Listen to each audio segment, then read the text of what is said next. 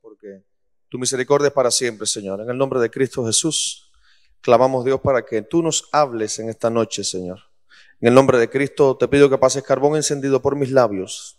Te pido, Señor, que seas tú el que esté hablando, el que esté ministrando en esta hora, Señor. Cancelo toda palabra de humana sabiduría, Señor, y declaro que en esta noche tu palabra no regresa atrás vacía. En el nombre poderoso de Cristo Jesús, clamamos por todo pedido de oración, clamamos por toda petición, Señor. Y en el nombre de Cristo declaramos que son hechas, son cumplidas en el nombre de Cristo conforme tu divino propósito. En el nombre de Jesús reprendemos todo espíritu de muerte, reprendemos todo espíritu de contraataque que se quiera levantar en contra de nuestras vidas, Señor. En el nombre poderoso de Jesús, te damos gracias, Señor, y decimos amén y amén. Yo le invito a estar buscando en Deuteronomio capítulo 11, verso 26. Deuteronomio 11, 26 dice la palabra, he aquí yo pongo hoy delante de vosotros la bendición y la maldición. La bendición, escuche bien, si oyereis los mandamientos de Jehová, vuestro Dios, que yo os prescribo hoy, y la maldición, si no oyeres los mandamientos de Jehová, vuestro Dios, y os apartareis del camino que yo os ordeno hoy, para ir en pos de dioses ajenos que no habéis conocido. En varias ocasiones he predicado sobre este pasaje. En varias ocasiones el Señor me ha permitido hablar sobre este tema. Y en esta noche específicamente voy a hablar, voy a ministrar sobre algo que el Señor puso en mi espíritu hacer. Y se llama el principio de la elección. Porque a veces como personas, a veces como seres humanos, nos pasa como a ese señor que está ahí delante de dos caminos y nos quedamos mirando al, horizonte y, y pensamos, ¿qué camino elegimos? ¿La izquierda o la derecha? Y si usted se fija, no se ve el final. Si usted se fija, no sabe a dónde llega. Pero entonces viene la parte que yo diría que tenemos nosotros como ventaja, como hijos de Dios, nosotros no vemos lo que hay al final, pero tenemos uno que sí lo ve. Entonces tenemos la paz, tenemos la confianza de saber que, de que hay uno que nos puede guiar a tomar la mejor elección. Y por eso le traigo este pasaje. El Señor nos dice, aquí yo pongo hoy delante de vosotros la, la bendición y la maldición. Pongámoslos de esta manera tenemos la posibilidad de escoger la bendición o la maldición. Tenemos la posibilidad de escoger vivir bien o vivir mal. Tenemos la oportunidad de escoger cómo vamos a vivir, cómo vamos a pasar nuestra vida, si nuestra vida va a ser de bendición, si nuestra vida va a ser de maldición. El Señor nos permite, nos ayuda, nos guía. Y dice la bendición si oyeres los mandamientos de Jehová y la maldición si no los oyeres. Es como algo sencillo, algo de primaria, diría yo. O te, portas bien, te doy un caramelo. Te portas mal, te castigo. Pero no somos niños. Y no es algo que el Señor nos está apuntando con una pistola. Haz mis mandamientos, cumple mis mandamientos. No funciona así. El Señor nos pone a escoger. O escoge la bendición o escoge la maldición. Yo no te voy a maldecir si no escoges obedecer mis mandamientos. El no obedecer los mandamientos trae como consecuencia la maldición. No es que el Señor te maldice. No es que el Señor te va a castigar por no hacerlo, sino que la misma, la, misma consecuencia de tus actos vienen por causa de no obedecerle, de no cumplir sus mandamientos. Por lo tanto, en esta noche vamos a hablar sobre este tema, vamos a ministrar sobre la decisión de nuestra vida, sobre qué vamos a elegir. Mire, en Génesis 24, 51, Génesis 24, 51 dice la palabra, he aquí Rebeca delante de ti, tómala y vete, y sea mujer del hijo de tu Señor, como lo ha dicho Jehová. Abraham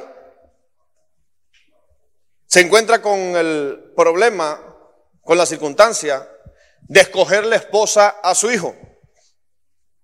Si usted se fija en todo este capítulo 24, podrá ver de que Abraham encomienda a su siervo Eleazar. Y me llamó la atención algo que dice en el capítulo 24. Y es que escoge a Eleazar y dice que era el más viejo de sus siervos. Cuando busco y me pongo a, escudriñar la palabra, no se refería solamente a viejo por edad, sino por años a su servicio. Una, una persona con muchos años al servicio de Abraham era una persona de confianza. Era una persona que no le iba a fallar. Era una persona que por amor le iba a ser fiel. Y encomienda específicamente a Eleazar, el más viejo, la tarea de buscar esposa para su único hijo. Y le dice, vas a llegar con los camellos a donde están las doncellas y si te ofrecen agua para ti y para tus camellos, la misión está cumplida. Si te ofrece agua para ti y para tus camellos, esa es la que el Señor quiere para mi hijo. Y es como que le estaban poniendo, pidiendo al Señor, le estaban pidiendo pruebas de cuál iba a ser la esposa para Isaac. Y efectivamente, de todas las doncellas que estaban ahí, una sola. Diga conmigo, una sola. Fue la que le ofreció agua. Y si todas tenían cántaro, si todas traían vasijas para buscar agua, ¿Por qué una sola fue la que le ofreció agua? ¿Por qué una sola fue la que se dio cuenta de la necesidad que tenía de azar y la necesidad que tenían sus camellos? Porque esa era la que Dios quería para Isaac. Entonces, ¿cómo veo a Abraham? Este pasaje lo podemos hablar de varias formas. Y una de estas también puede ser, vemos a Abraham como el Padre, vemos a Eleazar como el Espíritu Santo y vemos a Isaac como el Señor Jesús. ¿Por qué razón? Porque el Espíritu Santo es quien sale a buscar esposa. El Espíritu Santo es quien nos convence de pecado. El Espíritu Santo es quien escoge la esposa para el Señor Jesús. Pero ese no es el tema de hoy. El tema es de que, ¿por qué razón si Isaac tenía ya edad para casarse? Y no estoy, no estoy hablando de que tenía 15 años. Estoy hablando de que ya Isaac era un hombre. ¿Por qué no fue a buscar esposa? Es curioso porque, ¿cuántos hombres habemos acá? Levante su mano. Con fuerza. ¿Dónde están los hombres? Amén. Se quedaron como orugas. Cuando usted tenía 18 años, ¿cómo estaban sus hormonas? Como agua hirviendo. Usted no le dijo a su papá, papi, quiero que me escoja una esposa. ¿Qué usted hizo? Se fue a buscar esposa. Muchos no regresaron a su casa. Como gatos, ¿verdad? Hicieron su voluntad. Muchos en la carne, muchos seguidos por pasiones. Pero sin embargo veo que este hombre, porque se le puede decir hombre porque ya era un hombre, Isaac prefirió que su padre escogiera esposa por él que no ir él a buscar esposa. Y me llama la atención porque veo a otro personaje llamado Sansón que no le dijo a su padre, ve y búscame esposa. ¿Qué hizo él? Se fue. Yo soy el hombre aquí. 18 pulgadas de brazo, metro y medio de cabello, 1,90 de alto. Yo soy el tipo. No necesito ayuda de nadie. Y cometió el error de irse a buscar una filistea. Como que el Señor nos pone a elegir o permite que yo elija o elige tú. A ver qué sucede. Mire iglesia. Cuando nuestro padre elige nuestra esposa, nuestro matrimonio va a ser efectivo. Los hombres solteros, levanten su mano. Esa palabra es para usted. Ay, Señor, me gusta. Donitila. Ay, Padre, qué siervaza tuya, Señor. Mira cómo canta, mira cómo danza, mira cómo ora. Es toda una guitarra. Es la perfecta para mí, Señor. Y el Señor mirándote, ajá. Muy bonito tu alegato, muy bonito, muy bonita tu intención, pero no es mi voluntad. Y si el Señor te dice no es mi voluntad, vas a ser capaz de decir, ay Padre, pero ¿por cuánto? Mira que a lo mejor funciona, Señor. Y el Señor te dice, no es mi voluntad. ¿Qué hace usted? ¿Qué hace usted? Ah, no, no, yo, yo, yo, yo me esfuerzo. Porque iglesia, le voy a decir algo. Los hombres que estamos acá, cuando un hombre se enamora, se enamora. Cuando un hombre se le mete a una mujer entre ceja y ceja, por favor, ¿qué no hace un hombre por una mujer? Víctor, ¿qué es lo más loco que has hecho por tu esposa? ¿Qué es lo más sobrenatural que has hecho por ella? Pongo un ejemplo. Lo que te pida, ¿verdad? Mire, iglesia. Yo me metí a Cacocón en bicicleta. 40 minutos dando pedales. Y di vuelta, por supuesto. ¿Qué no hace un hombre por una mujer? Se te pone la familia en contra y ahí lo hace. Te dicen que no lo haga y lo hace. ¿Por qué? Porque está el agua hirviendo. Pero si no es la voluntad del Señor, se te va a botar la olla y te vas a quemar. Les digo algo, iglesia. El matrimonio es muy lindo a los dos años. Los dos primeros años. Todo muy lindo. Te quiero, te amo. Te hago lo, hago lo que tú me pidas. Te pinto la casa de amarillo si, si tengo que pintarla. Pero pasados los dos años, ¿qué sucede? Ya cuando se levantas, ya, ya como ese shock, esa anestesia de los dos primeros años, como que se te quita. Se lo estoy hablando con base científica. Eh, no sé, no me quiero equivocar con lo que estoy hablando. Pero científicamente está probado que hay una sustancia, ¿cómo se llama? La oxitocina, ¿verdad? Es la que dura cinco años. Bueno, hay como dos. Bueno, esta sustancia que entra en el, en el cerebro cuando es lo que provoca el enamoramiento, para que me entienda mejor lo que estoy hablando. Es como la adrenalina cuando uno está sobrecargado, parecida a la adrenalina, pero tiene, poco tiempo de duración. Cuando uno está enamorado, tiene, tiene esa, esa hormona en función, pero ya pasado los dos primeros años y llegado ya a los cinco años de matrimonio, cuando se levanta por la mañana se da cuenta que tenía pesta boca. Y todos estos años no lo vio. ¿Por qué razón? Porque estaba así, caminaba así, ay, qué linda, qué linda. Y cuando llegan los cinco años, te das cuenta de que el hombre con el que te casaste tenía barriga. Te das cuenta de que la mujer tenía arruga. Y como que despiertas. Y ahí es cuando el Señor te dice, mm, mm, te lo dije. Muchos estarán diciendo por dentro, ay pastor, ¿por qué no predico esto antes?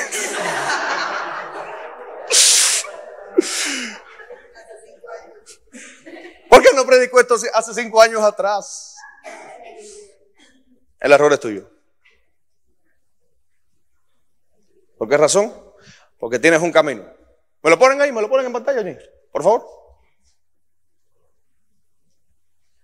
¿Cuál escojo? Hay cuatro danzarinas que tienen mi edad. ¿Una moneda al aire? No, no, eso no funciona. No funciona.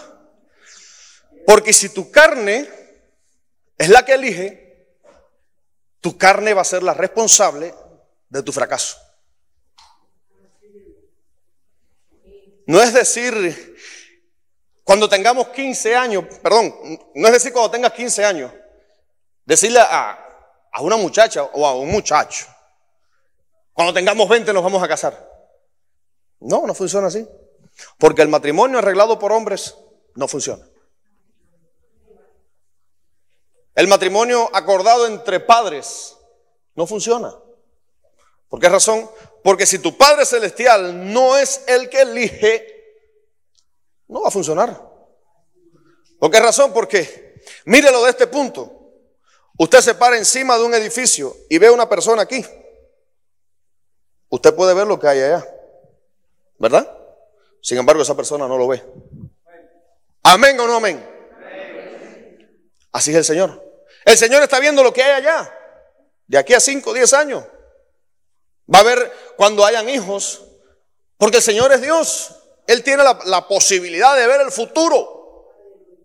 Y el Señor te dice, mira, si sigues por ese camino, tú no lo ves, yo lo estoy viendo de acá arriba. Si sigues por ese camino, a los seis años te vas a divorciar. Y vas a tener dos hijos sin padre. Mm. Ay, Señor, pero mira que se ve bien. Sí, pero dentro de cinco años no se va a ver igual. Entonces, el Señor te, te permite elegir. Te muestra cuál es su voluntad si tú se la pides. Señor, yo quiero una sierva. Señor, yo quiero un siervo que cante, que dance, que alabe, que toque todos los instrumentos. Pero será la voluntad de Dios que te cases con ese siervo. Mujeres solteras, levante su mano. Jóvenes solteras, levante su Bueno, mujeres solteras, levante su mano. No te, no te fijes en el primer hombre que te pinte murumaca. Yo soy un siervo del Señor. Y hasta te cambian la voz. Te cambian la voz y todo. Vienen, oran. Y si empiezan a venir a la iglesia, peor. Porque si vienen con un, con un doble objetivo, van a ser los más espirituales. ¿Para qué están las solteras, verdad? Tienen un doble objetivo. Si entran a la iglesia y wow, son los más espirituales, pero están buscando una doble intención. Porque, perdónenme, hay mujeres que se desesperan. Se ven solas. Ay, Señor, me van a llegar a los 30 solas. Me van a llegar a los 40 solas. Se me va a ir el tren. Pero, ¿cómo era que, que Isaac prefirió escoger que su padre eligiera esposa para él antes de que él lo hiciera? Mire la diferencia. Sansón, ¿cómo quedó Sansón? ¿Cómo terminó Sansón? Como un burro. ¿Qué hacían los burros? Alar la rueda del molino. Peor, porque el burro tan siquiera miraba. Miraba para atrás y decía, mira, como me falta camino todavía. Y estaba dando la vuelta en círculo. Sansón ni eso podía. ¿Por qué razón? Porque tal vez suene un poquito feo decirlo, pero por su desobediencia, por su mala elección, por su falta de visión, por su falta de revelación, terminó como un burro y como un burro ciego. Sin embargo, Isaac recibió la herencia de su padre y esa herencia fue traspasada a sus hijos y a sus nietos. ¿Bendición o maldición? ¿Herencia para tus hijos o no herencia para tus hijos? Porque Sansón no tuvo herencia. Sansón no dejó herencia. Simplemente murió como un héroe, por así decirlo, por adornarlo un poquito. Mateos, perdón, Marcos 19, dice la palabra. Por tanto, lo que Dios juntó, no lo separe el hombre. ¿Cómo sabes si Dios une un matrimonio? ¿Se ve? ¿Se nota? Son uno. Mire, Dice la Biblia, se hacen una sola carne. Agarre dos vasos de agua. Méclelo. ¿Qué va a pasar? Se hacen uno. Bueno, un vaso más grande, ¿verdad? ¿Por qué razón? Porque es perfecto, la, la unión es perfecta. La unión es exacta, por decirlo de alguna manera. ¿Y cómo saber si Dios, o cómo saber cuál es el hombre o la mujer que Dios tiene para ti? Te toca a ti orar. No es que el Señor se va, a bajar en una nube blanca y te va a decir, Fran, tu esposa es aquella que está sentada ahí atrás. Fran está casado, lo dejo bien claro. Pero el Señor te puede hablar a través de sueños, visiones, profetas. Le voy a contar aquí entre nosotros. ¿Sabe qué hizo, ¿sabe hizo el Señor conmigo? Se me apareció un profeta, eso de los locos. Y me dijo, ah, estás allá arriba con la que, está, con la que va a ser tu futura esposa. ¿Eh? No. Mi esposa estaba en mi casa allá, en, ese momento. Yo ni soñaba, ni, ni nada. Yo simplemente estaba orando por dirección. Y el Señor me dice eso. Mira tú qué cosa. Ni caso le hice. Y después pasaron una serie de, de acontecimientos que me fueron confirmando cuál era el camino a seguir.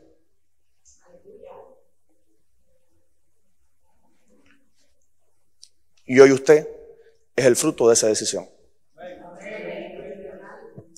No es para gloria de hombre ni para gloria personal, porque la gloria es de Cristo.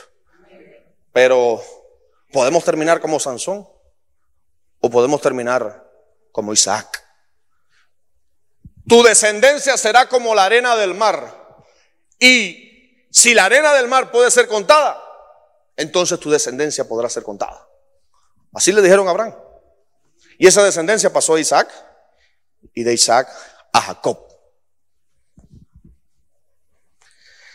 Mire, tenemos que ver cuál es la voluntad perfecta del Señor. Tenemos que buscar cuál es la voluntad perfecta del Señor. Porque no es que ahora, fíjese en lo que le voy a, explicar. No es que ahora el Señor va a venir con un, con un martillo si te casas con la persona indebida. No. El Señor te va a permitir, porque existe la voluntad perfecta y la voluntad permisible. Ok, tú quieres casarte con Eleutelia. Perfecto, cásate. Todo va a ir bien en los primeros años. Todo va a estar bonito, se van a entender. Pero mira el final cuál es. Divorcio. Mira el final cuál es. Hijo sin padre. ¿Por qué razón? Porque un matrimonio separado no hay padre, porque padre es el que está en la casa. Padre es el que vela por los hijos. Entonces, ¿qué preferimos? ¿Qué preferimos? ¿La bendición o la maldición? Se acabaron los amenes. Lo que Dios une es perfecto. Génesis 16, 2. Dijo entonces Sarai a Abraham, ya ves que Jehová me ha hecho estéril. Te ruego pues que te llegues a mi sierva. Quizá tendré hijos de ella. Y atendió Abraham al ruego de Saraí. Hombres casados, levante su mano, por favor. Imagínese que ahora su esposa no pueda tener hijos. Y que su esposa le diga, no puedo tener hijos conmigo, no puedes tener hijos conmigo. Búscate a otra. ¿Vas a ser como Abraham? Seguro, mi vida. Nos vemos. ¿Vas a ser como él? ¿O vas a confiar en la promesa? ¿Vas a confiar en, en que Dios te puede dar el milagro? Porque ¿a cuántos estériles el Señor no le ha regalado un hijo? ¿A unos cuantos? A unos cuantos, iglesia.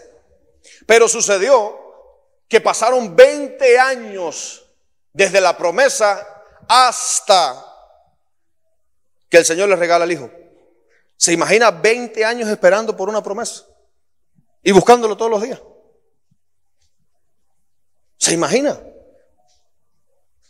Saraí perdió la paciencia. Tú no, aquella. La de Abraham. Perdió la paciencia. Y ya cuando se vio vieja, de ochenta y tanto, noventa años, le dijo, ahí tienes a mi sierva. Y hombre, como hombre obediente al fin, lo que tú quieras, mi amor. Tanto falló Sarai como falló Abraham. Porque la culpa no es solamente de Sarai, sino de Abraham. Porque como hombre de Dios, como hombre paciente, como hombre que espera la promesa del Padre, tenía que haberle dicho, te dejas de invento. Yo espero la promesa. El Señor los probó y los dos fracasaron. ¿Por qué razón? Porque el Señor prueba nuestra paciencia. El Señor prueba qué tanto somos capaces de esperar por Él. Mire, por la impaciencia elegimos mal. Vuelvo de nuevo a la carga. Hombres solteros, por la impaciencia, eliges mal. Ay, pero Señor, llevo cinco años en la iglesia y mire, el que llegó ayer ya tiene esposa. ¿Dónde está mi sierva? La impaciencia te hace elegir mal. Y las consecuencias tienen grandes, grandes problemas. ¿Por qué razón? Porque una mala elección puede repercutir a otras personas. Y el enemigo sabe cuál, cuál va a ser el propósito tuyo en Dios. Y por, por, por solo sacarte del camino, te pone a tu prototipo perfecto. Porque el enemigo sabe cuál es tu prototipo perfecto, hombre y mujer. El enemigo sabe, mujer, que te gustan de 1,90 de alto, con ojos claros y con voz de locutor. Y entonces hace que venga un locutor para la iglesia con tal de sacarte del propósito de Dios. Cuando te diga, Dios te bendiga hermana, ¿cómo está hoy? ¡Ay, Señor, es este el hombre que quiero para mí! El diablo es el que te está sacando la paciencia. El enemigo es el que te está sacando del propósito de Dios. Y lo mismo con los hombres. Diga conmigo, tenemos que esperar el tiempo de Dios. Mujer, si no puedes tener hijos, espera el tiempo de Dios. No, porque me dijeron ahora que hay un nuevo, un nuevo método científico que agarran la, la, cosa del hombre y se lo ponen en la cosa de la mujer y funciona así, con medio de electrólisis, de no sé qué, y queda embarazada. Espera en el tiempo de Dios. Si el Señor te dijo, escuche bien, si el Señor te dijo que te iba a dar un hijo, es en su tiempo. No es en el tiempo tuyo. Ah, pero estás llegando a los 35 es en el tiempo de Dios. Ah, pero no es cuando tú quieres, es cuando Él decide hacerlo. Primera de Samuel 8:7.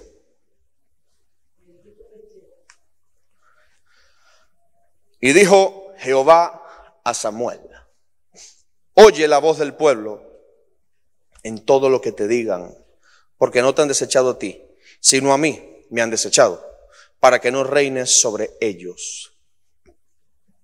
Mire, le voy a decir algo. Llegó un momento en que el pueblo de Israel se cansó. Carnalmente se cansó. Ya estamos cansados de que venga este profeta a decirnos lo que tenemos que hacer. Queremos un rey. Escuche. Porque lo que alegan contra Samuel fue esto.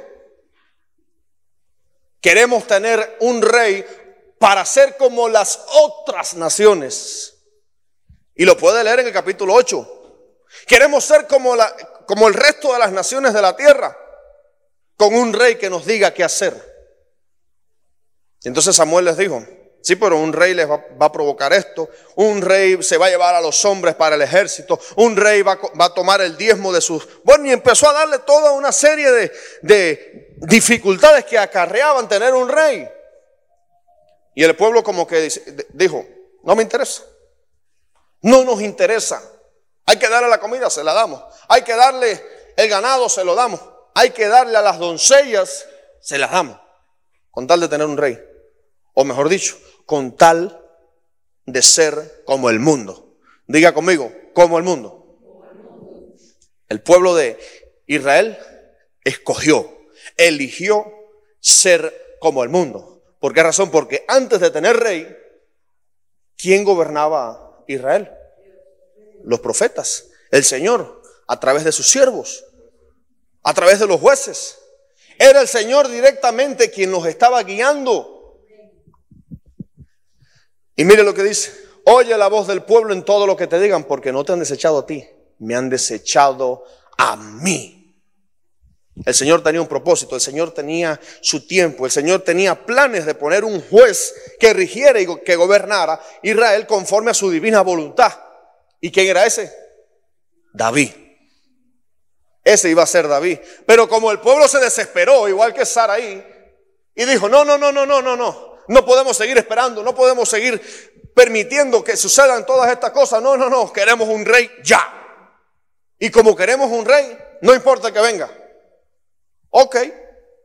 El Señor empezó a, revisar en su catálogo y el primero que encontró, toma, ese te doy.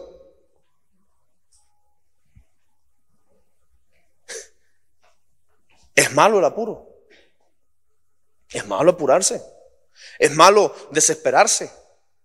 ¿Y qué sucedió con, con el pueblo de Israel luego del reinado de Saúl? Ah, sí. Ganaron batallas, prevalecieron, Saúl los llevó a la victoria, pero ¿qué sucedió con Saúl? El escogido por el pueblo, el seleccionado, el perfecto para gobernar como, la, como el resto de las naciones del mundo. ¿Qué sucedió? Terminó haciendo la voluntad del pueblo que lo había escogido. ¿Por qué razón? Porque si el rey es escogido por el pueblo, el rey termina haciendo la voluntad del pueblo. Pero si el rey es escogido por Dios, termina siendo la voluntad de Dios. Primera Samuel 17, ¿qué sucedió? ¿Qué, ¿Qué le pasó a Saúl? El Señor le dice, ve y destruye a los amonitas, ¿verdad? A Malecita. Ve y destruyelo y no le dejes nada, ni ganado, nada. Arrasa con todo. Y cuando estaban en la batalla, alguien se le ocurrió decir, no, vamos a llevarnos los ganados, vamos a llevarnos las ovejas. Y como Saúl era, le debía al pueblo, por supuesto, porque el pueblo lo había escogido. Ok. Y cuando le sale Samuel al encuentro, haciéndose el inteligente. No, mira, traemos ganado para hacer sacrificio al Señor. Y fue como le echaron, como que le echaron un cubo de agua fría a Samuel. El Señor no te dijo que no quedara nada. Porque para colmo se llevaron al rey. Y el rey estaba vivo. Bueno, el, fin de la historia fue que el Señor le, lo quitó. El Señor le quitó el reino. Y por si fuera poco, los descendientes de los amalecitas, al final fueron los que querían destruir a los judíos por cuenta de esa mala decisión de Saúl. Entonces nuestras decisiones tienen grandes repercusiones en el futuro, hasta la cuarta, tercera, quinta generación. Tenemos que tener en cuenta cuál es la decisión, cuál es lo, que vamos a decidir en nuestra vida. ¿Por qué razón? Porque hasta nuestros nietos pueden tener repercusión, pueden tener consecuencias. ¿Por qué razón? Porque no lo mires ahora, míralo después. Mira 20, 30 años después. A ver cuál va a ser tu decisión. A ver si vas a seguir con la mujer o con el hombre que tú elegiste. Porque si tú lo elegiste, atenta a las consecuencias. Tú eres el responsable. Pero si no lo eliges tú, al responsable es el Señor. Mire lo que es sencillo. Es como que te, te quitas responsabilidad. Si se rompió, Señor, me la trajiste defectuosa. ¿Qué pasó? Solo para sacarlo de, de la atención.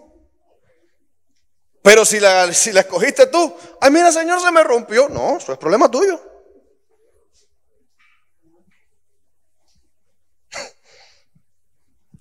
¿Cuántos siguen aquí?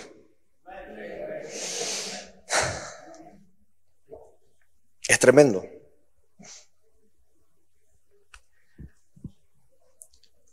Segunda de Samuel 11, 27. Vamos a hablar de David. El escogido de Dios. El elegido. Y pasado el luto, envió David y la trajo a su casa. ¿A quién? A Bexabé. Y fue ella su mujer y le dio a luz un hijo. Mas esto que había que David había hecho fue desagradable ante los ojos de Jehová. ¿Quién era David? El escogido de Dios, ungido cuando era un adolescente, ungido como ya puesto en su, trono cuando tenía cerca de 30 años, el hombre elegido, escogido por Dios. El perfecto no, porque perfecto solo es Cristo. El adecuado para ser el rey de Israel tenía cientos de mujeres, por, por así decirlo. Tenía las mujeres que quería. Llegaba un pueblo, para acá. Tres, cuatro mujeres debajo del hombro. Debajo del brazo se la traía. Y un día se levanta, usted conoce la historia, y mira a Bexabe, que de casualidad se le quedó la ventana abierta cuando se estaba bañando, y como si no tuviera nada, como si el hombre no tuviera mujer, la manda a buscar. Se llega a ella, y por si fuera poco, queda embarazada la mujer. ¡Qué puntería! Hay hombres que se pasan un mes buscando un hijo. Pero bueno, ese no es el tema. Y manda a matar a Urias, a uno de sus mejores soldados. El hombre viene, lo mandan a buscar. Y el rey lo, lo manda a dormir a su casa para encubrir su pecado. Ah, quedó embarazada. No, tú, pero tú estuviste con ella. No, no, eso no es mío, eso es tuyo. Mira el escenario. Y el hombre, Dios santo, él tiene que estar en el cielo. Porque lo mandaron a matar. El hombre era fiel. No, yo no puedo dormir en mi casa cuando los soldados están durmiendo en carpas. ¿Y dónde durmió el hombre? A la puerta del palacio.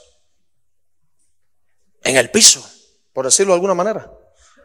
Y fue incapaz de ponerse cómodo mientras los consiervos suyos estaban peleando. Y lo mandaron a matar. ¿Usted conoce la historia? El dulce cantor de Israel. Iba a la batalla, ganaba. Había que cortar 300 prepucios, cortaba 350. Había que matar a David, a, perdón, a Goliat. Y con un tirapiedra, por decirlo de alguna manera, lo mataba con una onda. Primer accidente de la historia. Lo que tuviera que hacer el hombre lo hacía, porque Dios estaba con él. Y pero por una mala decisión, diga conmigo, una mala decisión. Al hombre se le ocurre agarrar lo que no le pertenecía. Hombre casado, no le estés mirando las arrugas a la vieja que tienes al lado. No te fijes en lo desgastada que está tu mujer. Fíjate tú en el espejo, la barriga que te ha salido la papada que tienes ya, antes de ponerte a criticar a tu mujer y ponerte a fijar en la jovencita que trabaja contigo. Porque es normal, escuche, en, esta, en este tiempo es normal ver a hombres de 50, 60 años dejando a su mujer por veinteañeras. Es normal. En este tiempo, sí. La Biblia dice que en los últimos tiempos se acabará el amor. Pero dice también la Biblia, gózate con la mujer de tu juventud. Ah, todo muy bonito cuando estaban casados los primeros cinco años, pero ya a los 20 años ya no se ve igual. Ya no pesa lo mismo.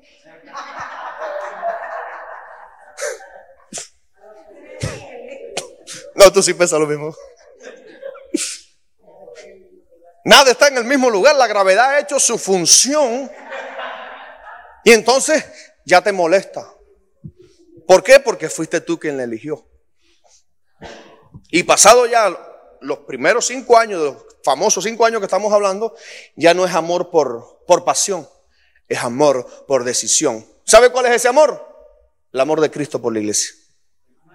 Porque Cristo no murió por pasión. Y por eso me molesta tanto el nombre de la película Pasión de Cristo, porque la muerte de Cristo no fue una pasión, fue una decisión. ¿Y qué sucedió? Murió por decisión. Voy a morir porque quiero morir por mi iglesia. No se lo merece, pero voy a morir por ella. Es el mismo amor que tiene que tener el matrimonio. Cuando todo te moleste, vas a estar por amor de decisión. Sin embargo, ¿qué hizo David? Ok, quiero una más. Y no le importó fallarle al Señor. Y me, me llama la atención. Porque dice la palabra que luego de que cometieron su inmundicia, se lavaron sus pecados. Fue como que se echaron un baño con bastante jabón. Así lo dice la palabra. Se limpiaron su inmundicia y se fueron para su casa. Pero luego vino el profeta y le pone una parábola al rey. ¿Y sabe qué le dice el rey? ese tiene que morir. ¿Y sabe qué le dijo el profeta? Ese eres tú. Me mandé a matar yo mismo. De inocente, porque se hizo el inocente. No, yo no soy ese. Un hombre tenía muchas ovejas, le dijo, le dijo el profeta. Y vio a uno que tenía una sola oveja. Y lo mandó a matar y le quitó la oveja. ¿Qué le, sucedería a ese hombre? ¿Cuál sería el castigo para ese hombre? Y el rey, el rey David le dijo, ese hombre tiene que morir. Como que no se dio cuenta, el hombre estaba dormido, el hombre estaba pensando en las musarañas, estaban hablando de él. Y él mismo se dijo, tiene que morir. Ten cuidado con el juicio que decretas para otros, porque tal vez ese juicio puede venir para ti. Pero ¿sabe qué? Por esa pequeña decisión, la decisión porque se paró en, la terraza, contempló el panorama, qué bien, y no se dio la espalda y se fue para, para adentro. Tuvo el coraje, porque hay que tener coraje para ver a una mujer, mandarla a llamar, dormir con ella, porque él era el rey. Hay que tener bastante coraje. Hay que tener bastante coraje para tener a tu esposa en la casa e irte en horarios extra de tu trabajo con la querida. Hay que tener coraje. Pero ¿sabe qué le sucedió a David? Lo perdió todo. Porque, ok, nació el hijo, se murió y todo parecía estar bien. Señor, perdóname, estoy bien. Pero siguió con la mujer. Es como como el hombre que se divorcia, el, ministro que se divorcia, el evangelista que se divorcia de su esposa y se vuelve a casar y, ay Señor, perdóname mi pecado, ay Señor, me, me arrepiento de mi pecado, pero sigue con la mujer. Perdóneme, pero me da cólera. ¿Cómo es posible que esto suceda? Porque tal vez si David se hubiese, hubiese caído en ese pecado y hubiese rechazado a Bexabé, Tal vez el panorama hubiera sido diferente. Pero siguió con Bexabé. ¿Y sabe qué le sucedió? Su casa se levantó. Un hijo le viola a la otra hija. El otro hijo le mata al otro hijo. Y por si fuera poco, el otro hijo se levanta, le quita el reino y al final todos sus hijos terminan muertos. Y el reino destruido. ¿Por culpa de quién? De David. No por culpa de Bexabé, porque Bexabé en todo esto era una víctima, por decirlo de alguna forma. Porque si era el rey, el rey me mandó a llamar, ok. La culpa fue de David y por su elección perdió toda su casa. Por su elección todo su reino fue destruido. ¿Por qué razón? Porque lo mandaron a matar. Imagínense usted al rey huyendo. Porque su hijo lo quería matar. ¿Dónde se ha visto? La causa, ese es el resultado del pecado. Ese es el resultado de su acción. Ese es el resultado de su elección. Tienes que tener cuenta qué vas a elegir, porque aún tus hijos van a ser víctimas de tus elecciones. Puedo sentir el sonido del viento. Usted también, ¿verdad? Se acabaron los amenes. David fue movido por la carne. David fue movido por la voluntad de la carne. Porque David podía elegir la mujer que quería, pero ¿por qué se tuvo que meter con la mujer de su amigo? Por, por decirlo de alguna manera, porque era su siervo fiel. Urias era su siervo fiel y su, su carne fue quien lo dominó. Y no era que David era el elegido. No era que David era un siervo de Dios. Aún los siervos de Dios pueden caer.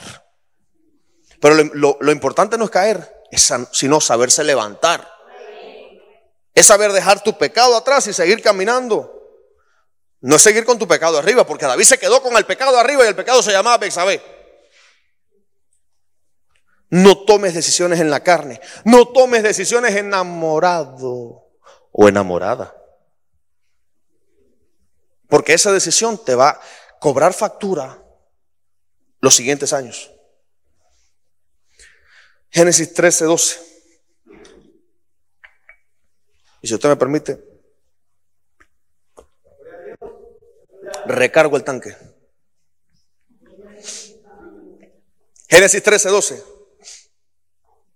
Abraham, Abraham, perdón, acampó en la tierra de Canaán, en tanto que Lot habitó en las ciudades de la llanura y fue poniendo sus tiendas hasta Sodoma. Abraham vive con su sobrino Lot. Y diga conmigo, tenían dinero. La palabra se refiere a que Abraham tenía vacas, carneros, oro, plata y tenía pastores que le cuidaban las ovejas. Y por, por la otra parte, Lot estaba igual. Lot tenía también riquezas. Y llegó un momento en que los pastores de Abraham comenzaron a pelear contra los pastores de, de Lot por cuenta de que el terreno era muy poco hablando de todo un poco como los locos. ¿Sabe cómo yo lo veo? Como que Abraham era apóstol. Quiero que, que, que visualice conmigo este escenario. Abraham era apóstol y Lot era apóstol. Abraham era apostólico y Lot era evangélico. Para que me entienda. Y los pastores de Abraham empezaron a pelear contra los pastores de Lot. No, porque yo tengo la verdadera doctrina. No, pero tú eres un, tú eres un satánico porque estás haciendo esto. No, pero empezaron a pelear. ¿Y qué hizo Abraham? Ok, tenemos que separarnos. Tú por tu lado y yo por el mío. Pero ¿qué hizo Lot? Se fue a la llanura del Jordán. ¿Y sabe cómo compara Lot a la, a la llanura del Jordán? Como el paraíso. Como el lugar de, del Edén. Lo puede buscar ahí en Génesis capítulo 13. Y cuando se va para ahí, cuando comienza a habitar ahí, sin embargo, Abraham se fue para Canaán. Hubo una división. Y mire, me llama la atención porque dice, y fue poniendo sus tiendas hasta Sodoma. Fue poniendo sus tiendas hasta Sodoma. Lo miro de esta forma. Hoy estaba aquí, mañana estaba aquí, al otro mes estaba para acá, y como que se iba corriendo poquito a poquito. Como el jabón que usted pone en, el, en la meseta de desnivel, ¿cómo hace el jabón? Hasta que se cae. Así le pasó a Lot. Lot tenía dinero, Lot tenía ganado, Lot tenía pastores bajo su cobertura. ¿Y qué sucedió con, con Lot? ¿Cuáles fueron las consecuencias a largo plazo de su decisión, la decisión de irse fuera de Abraham? Porque Lot se fue teniendo la cobertura de Abraham, teniendo, digamos, ¿cómo, cómo decir? Tenía todavía las secuelas de la cobertura de Abraham. ¿Cuál? Dinero, riqueza, ganado. Porque esa fue la, la bendición de estar con Abraham. Pero cuando se fue resbalando como el jabón, ¿a dónde fue a parar Lot? Si la palabra dice, escuche bien, en el capítulo 13, que Lot estaba acampando cerca de Sodoma, poco a poco, fue poniendo sus tiendas hasta Sodoma. ¿Cómo, cómo es que en el capítulo 19 ya Lot vivía en Sodoma? Se fue resbalando como el jabón. Cuando se dio cuenta, ya estaba dentro de Sodoma. ¿Y dónde quedaron los ganados? ¿Dónde quedaron las riquezas? ¿Dónde quedaron los pastores? se disolvió. Fuera. Apóstoles que estaban en el ministerio, todos se fueron, cayeron en el pecado y se fueron resbalando poquito a poquito. Y vuelvo a hablar sobre el mismo tema. No, no, si no está mal que los hombres, los hombres y las mujeres se divorcien, eso no está mal. Cásense todo lo que, todo lo que quieran. Y se fue resbalando. Ah, no está mal que te hagas un tatuaje, ponte aquí, confío en Jesucristo. O si no, la, frase más célebre, in God we trust. En Dios confiamos. O si no, tatúate aquí el 666. Se fueron resbalando. Cuando se dieron cuenta, ¡puf! Ya estaba dentro de Sodoma. ¿Y qué yo hago aquí? El Señor tuvo que mandar ángeles para que Lot se diera cuenta. ¿Y dónde quedaron los pastores? ¿Dónde quedaron las riquezas? No tenía nada. Lo perdió todo. Y por si fuera poco, mire, salen de la ciudad, perdón, salen no, los sacan a empujones prácticamente, los sacan de la ciudad. Vamos a destruir Sodoma, sal de aquí, recoge todo lo que tienes y vete. Se va eh, Lot al amanecer. Y por si fuera poco, a la mujer se le ocurre mirar para atrás. ¿Y cómo quedó? Así mismo. Como maniquí, entienda. Estatua de sal. Y se dice que hoy día, aún hoy día, ahí está la estatua de sal. Yo he visto fotos. Vaya, no, no se va a imaginar que se le ve la naricita, las orejitas, los deditos. No se, no se va a imaginar. Ahí está. El montículo de sal. Ahí está. ¿Y qué pasó? Porque aquí no termina todo. La desobediencia de Lot, la consecuencia de la decisión de Lot, no terminó ahí con la destrucción de Sodoma, sino que sus hijas, las únicas dos hijas que tenía, un día la mayor embriaga al padre dentro de una cueva, se llega a él, tiene descendencia y al otro día lo vuelven a embriagar y la otra hija menor se llega a él. Y el resultado de esta unión fueron los moabitas y los amonitas. ¿Quiénes fueron estos dos? Enemigos del pueblo de Israel. En otras palabras, tenemos a Abraham, Israel. Tenemos a Lot, amonitas y moabitas.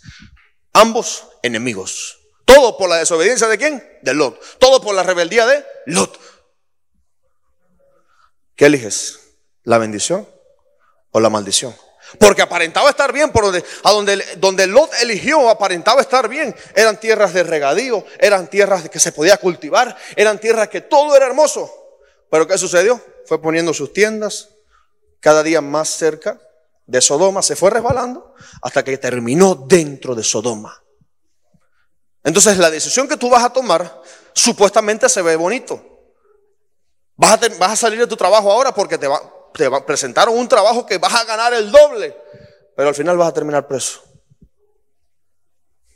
No sé a quién le estaría hablando. Pero lo que te parece bonito no va a terminar bonito. Josué 6.2. Mas Jehová dijo a Josué, mira, yo he entregado en tu mano a Jericó y a su rey con sus varones de guerras. Voy a ganar en tiempo. Josué eligió hacer la voluntad de Dios. ¿Por qué razón? Porque escuchó lo que el Señor le dijo, escuchó las instrucciones que el Señor le dio y las cumplió al pie de la letra. ¿Quién era Josué? Un general experimentado del ejército de Israel. Él bien, bien pudo haber dicho, Señor, mira, no, eso no me está gustando, prefiero hacerlo de esta manera porque de esta manera voy a tener menos bajas. Sin embargo, Josué eligió hacer la voluntad del Señor. ¿Y cuál fue el resultado? Ni una sola muerte. Y se destruyeron las murallas y cayó la ciudad y todo quedó en su mano. Todo por hacer la voluntad de Dios. Alcanzó la victoria por hacer su voluntad. Jueces 7:5. Entonces llevó al pueblo a las aguas y Jehová dijo a Gedeón, cualquiera que la mire las aguas con su lengua como lame el perro, aquel podrá apartarte podrá, pondrás aparte. Asimismo a cualquiera que se doblare sobre sus rodillas para beber. ¿Qué sucedió? Gedeón tenía un gran grupo de, de hombres. Gedeón tenía más de 20 mil hombres para ir a batallas, a la batalla. ¿Y qué sucedió? El Señor le dijo, no, llévalos al río y el que se ponga como un perro a tomar agua, a ese lo desechas. Y al que tomare agua sobre sus rodillas, normalmente a ese, a ese lo dejas. ¿Y qué sucedió? De esos miles de hombres quedaron 300 nada más. Es como que al que tiene actitud de perro el Señor lo desecha. Estoy hablando espiritualmente, no me malinterprete, por favor. Hay unos que están encima de la mesa comiendo y otro que está abajo agarrando las migajas. O tomas agua como un perro o tomas agua como un vencedor. ¿Qué sucedió? Gedeón escuchó la voz del Señor y decidió hacer la voluntad de Dios. ¿Para qué razón? mire, también Gedeón era un, era un general eh, experimentado. Y pudo haberle dicho, Señor, pudo haber discutido con el Señor, pero Señor, es imposible que yo venza con 300 hombres contra 10 mil. Es imposible. Sin embargo, él dijo, ok, Señor, tú me das 300 y con estos 300 voy a vencer. Oh, Señor, ok, tú me das ese número y con eso voy a vencer. ¿Por qué razón? Porque es tu voluntad. Tú vas a pelear conmigo. Tú vas a estar a mi lado. La misma proporción de David contra Goliat. Sin embargo, Dios estuvo con David y venció. Y como mismo Dios estuvo con Gedeón, así venció. ¿Por qué? Por escuchar la voz del Señor. ¿Por qué? Por hacer su voluntad y no por llevarse por su propia experiencia. Ah, Señor, mira, estoy aquí caminando en, eh, en tu senda, en tu camino, en tu verdad. Pero mira, hay un problema. Ok, llevo tantos años en el Evangelio, ¿qué tengo que hacer ahora? Mi experiencia me dice que tengo que hacer esto. Pero el Señor te dice, no lo hagas así, hazlo así. ¿Qué voz vas a escuchar? ¿La tuya de tu experiencia o la voz del Señor? ¿Vas a escoger la bendición o vas a escoger la maldición? Prefiere primeramente hacer la voluntad del Señor. ¿Por qué razón? Porque si Dios está con nosotros, ¿quién contra nosotros? Porque si Dios está a nuestro lado, nadie se puede levantar en contra nuestra. Y para terminar, Salmo, Salmo 23, 3. Confortará mi alma, me guiará por sendas de justicia por amor de su nombre. ¿Quién no conoce el Salmo 21? Jehová es mi pastor, nada me faltará. ¿Qué dice el 2? En lugares de dedicados pastos me hará descansar. Junto a aguas de reposo me pastoreará. Confortará mi alma y me guiará por sendas de justicia. Bueno, ¿usted conoce, usted conoce el Salmo completo. Pero me detuve en el versículo 3 que dice, confortará mi alma, me guiará por senda de justicia por amor de su nombre. ¿Qué es guiar? Visualízalo de esta manera, un ciego. ¿Cómo se guía un ciego? Por acá.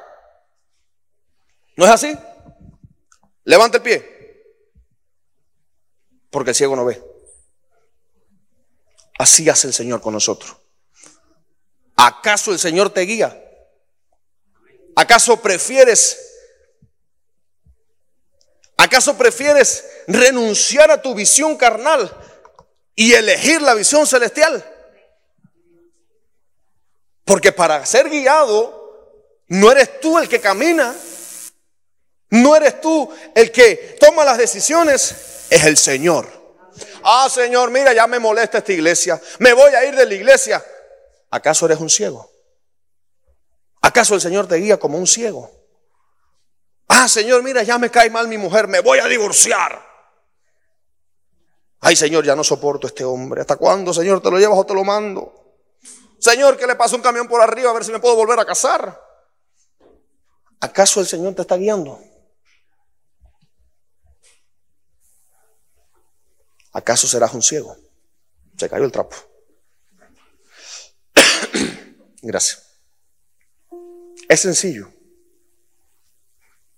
O eliges tú o eliges el Señor. Si eliges tú, escucha bien, va a elegir tu carne. Tan sencillo como que uno por uno es uno. Sencillo. Yo prefiero que Dios elija por mí. Porque si elijo yo, me voy a equivocar. Porque si elijo yo, voy a ver lo que hay delante, no voy a ver lo que hay cinco o seis años más atrás. ¿Tienes problemas en tu matrimonio? Arréglalos. ¿Tienes problemas en tu iglesia? Ora y pide la voluntad del Señor. Porque si estás cambiando de iglesia y vas por la quinta y tienes problemas, el problema no es la iglesia, el problema eres tú y no está siendo guiado por Dios. Ah, porque el Señor me dijo ahora que tengo que ir para otra iglesia a edificar la iglesia. Tú no eres el edificador de la iglesia. El edificador de la iglesia es el Espíritu Santo. Tú no eres Dios. Ah, porque fulano me pidió ayuda. No, no, no, no, tú no eres Dios. No quieras hacer el trabajo de Dios.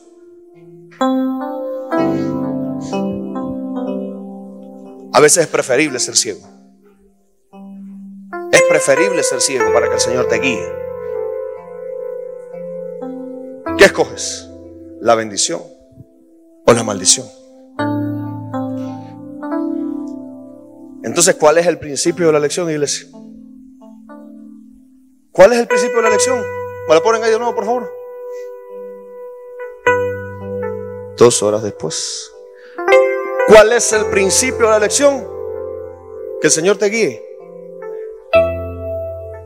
Mira el escenario, mira el panorama. ¿Qué elijo, Señor? ¿Izquierda o derecha? Una moneda al aire. Cara. No. ¿Cuál de los dos, Señor? Derecha. Derecha. Izquierda. Izquierda. Centro. El centro. No queda por ti, queda por el Señor. No va a ser tu responsabilidad, va a ser la responsabilidad del Señor guiarte. Y créame, créame con lo que le voy a decir, que si el Señor elige por ti, ni te imaginas lo que viene. Ni te imaginas el tamaño de la dimensión si el Señor elige por ti. Ponte de pie en esta noche.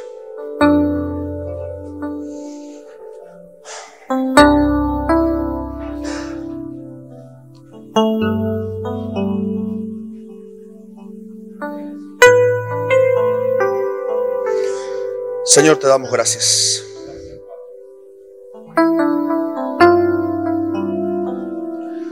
Gracias, Señor, por guiarnos de la mano, Señor. Gracias, Padre, por permitirnos tomar la mejor decisión. En el nombre de Cristo. Te pido, Señor, así como un día, así como un día me revelaste qué hacer, Señor. Y hoy podemos ver el resultado. Te pido que así reveles a tu iglesia cuál es tu voluntad, Señor. En el nombre de Jesús. No queremos, Señor, hacer nuestra voluntad. Y así como nos enseñaste, Señor, que se haga tu voluntad y no la nuestra. En el nombre de Jesús, Espíritu Santo de Dios, quita toda impaciencia que pueda haber en tu iglesia, Señor. En el nombre de Jesús, estoy reprendiendo toda idea que no venga de ti, todo pensamiento que no venga de ti.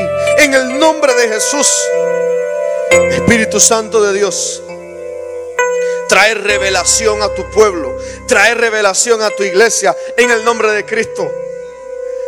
Yo te pido, Padre, que a partir de hoy tú hagas a tu iglesia como un ciego Solo para que seas tú quien nos guíe, Señor. Quita nuestra vista carnal, Señor. Quita nuestra vista terrenal. En el nombre de Jesús. Declaro, Señor, que solo tú nos guiarás. En el nombre de Jesús. Espíritu de Dios, trae revelación a tu pueblo. Trae revelación a tu iglesia, Señor. En el nombre de Jesús. Yo clamo, Señor, para que abras los cielos y para que tu iglesia pueda escuchar tu voz en el nombre de Jesús. Espíritu Santo de Dios. Espíritu Santo de Dios. Te damos gracias, Señor. Te damos gracias, Padre. Porque no hay nadie como tú, Señor. Porque si no te tuviéramos, Señor, hoy no estuviéramos acá. Solamente queremos hacer tu voluntad, Señor. Que se haga tu voluntad, Señor, y no la nuestra, Padre. En el nombre de Jesús, yo ministro a tu, a tu iglesia, Señor, paciencia.